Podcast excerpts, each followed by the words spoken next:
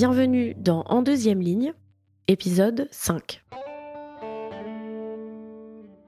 Dans les épisodes précédents, on a beaucoup parlé du boulot de mes parents et des conséquences de l'épidémie sur leur vie professionnelle. Mon père continue de se rendre à l'hôpital tous les matins. Ma mère alterne désormais entre travail et confinement. Mais que se passe-t-il quand ils enlèvent la blouse blanche et qu'ils reprennent leur habit de citoyen lambda?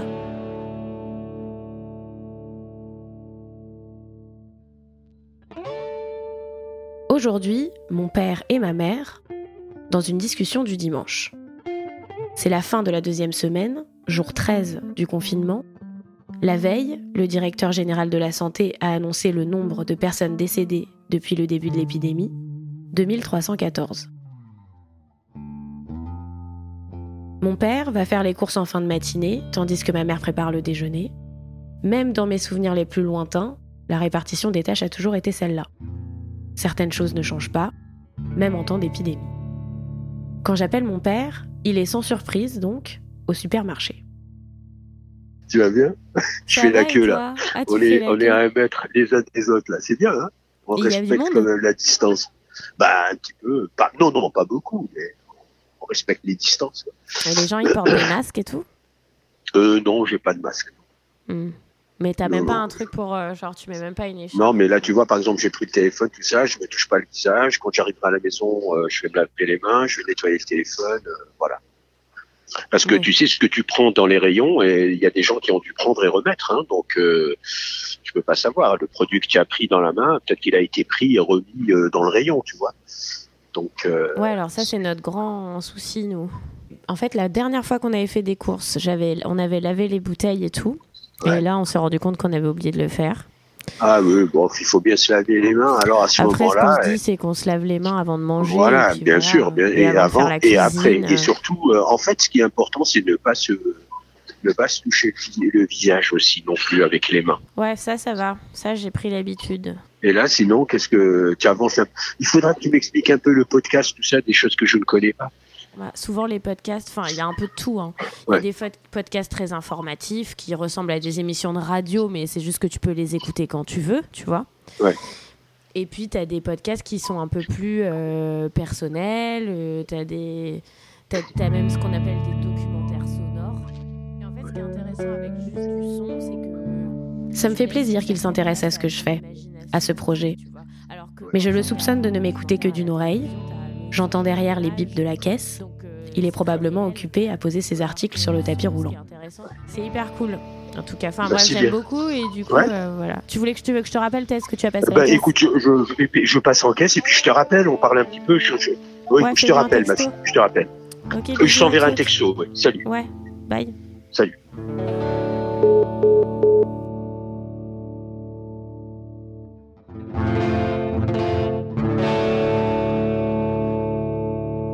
Maintenant, j'appelle ma mère.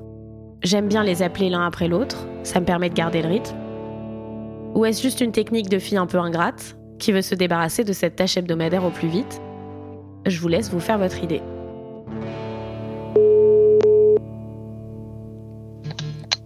Salut.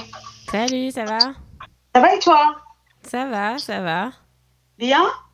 Ouais, très bien, très bien. Tu m'enregistres? C'est ça. Si j'ai rien d'intéressant à raconter, hein. Tu vas bien? Mais c'est pas. Je sais, je sais, je sais.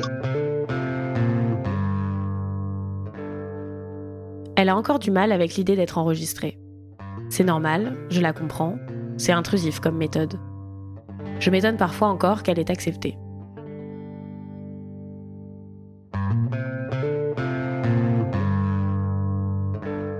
Je passe à autre chose.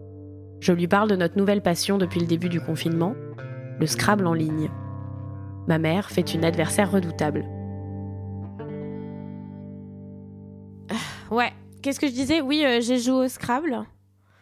C'est bien, c'est bien. Hier. Bah oui. Ah bon? Bah ouais, mais tu as joué avec moi, on a joué hier. Hein.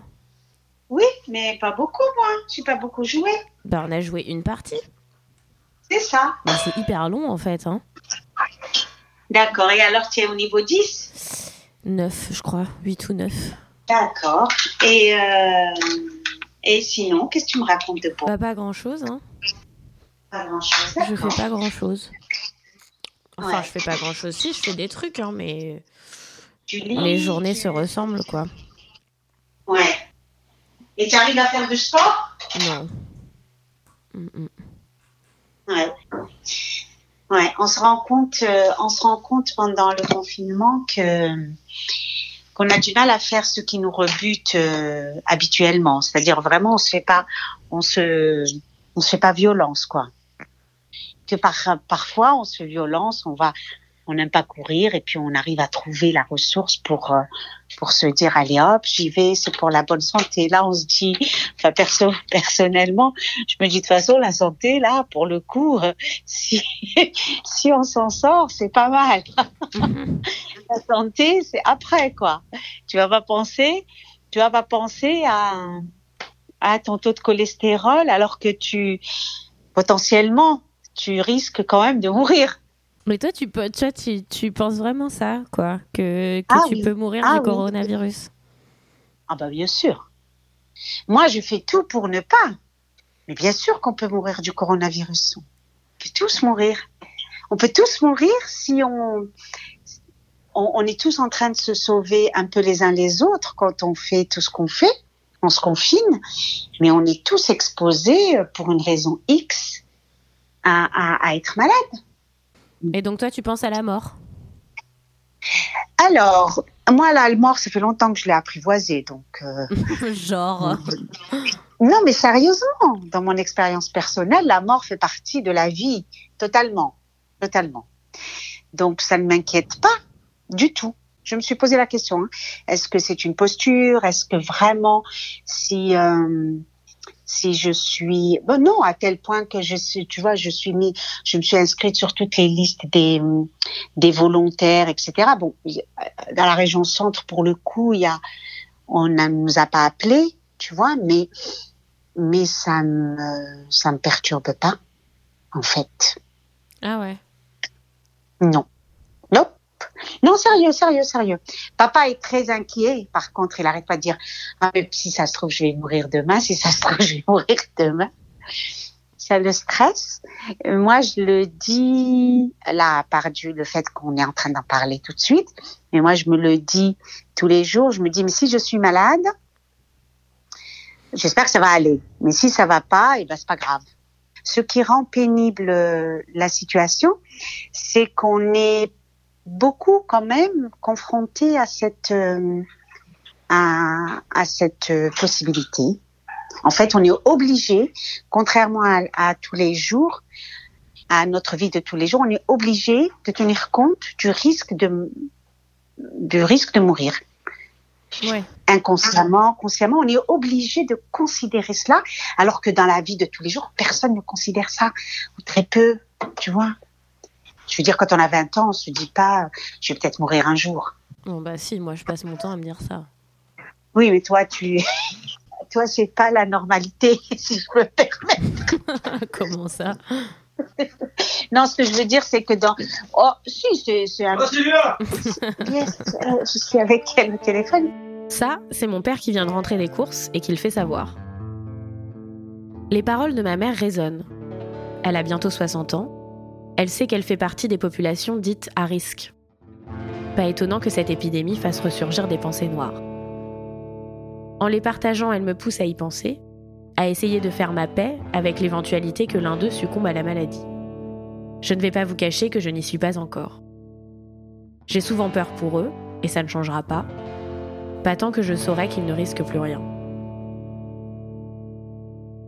Euh, voilà. Bon, à part, euh, à part ça, pour ne pas être relou, j'ai fait des, des poireaux euh, à la vapeur. Ah oui, là, on change complètement de sujet, là.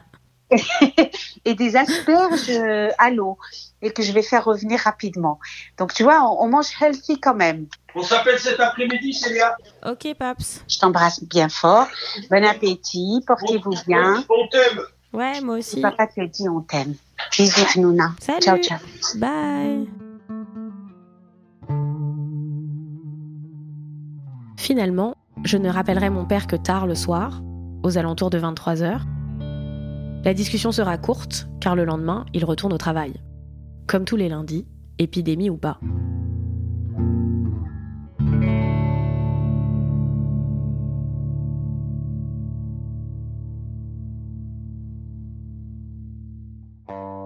C'était En deuxième ligne, épisode 5.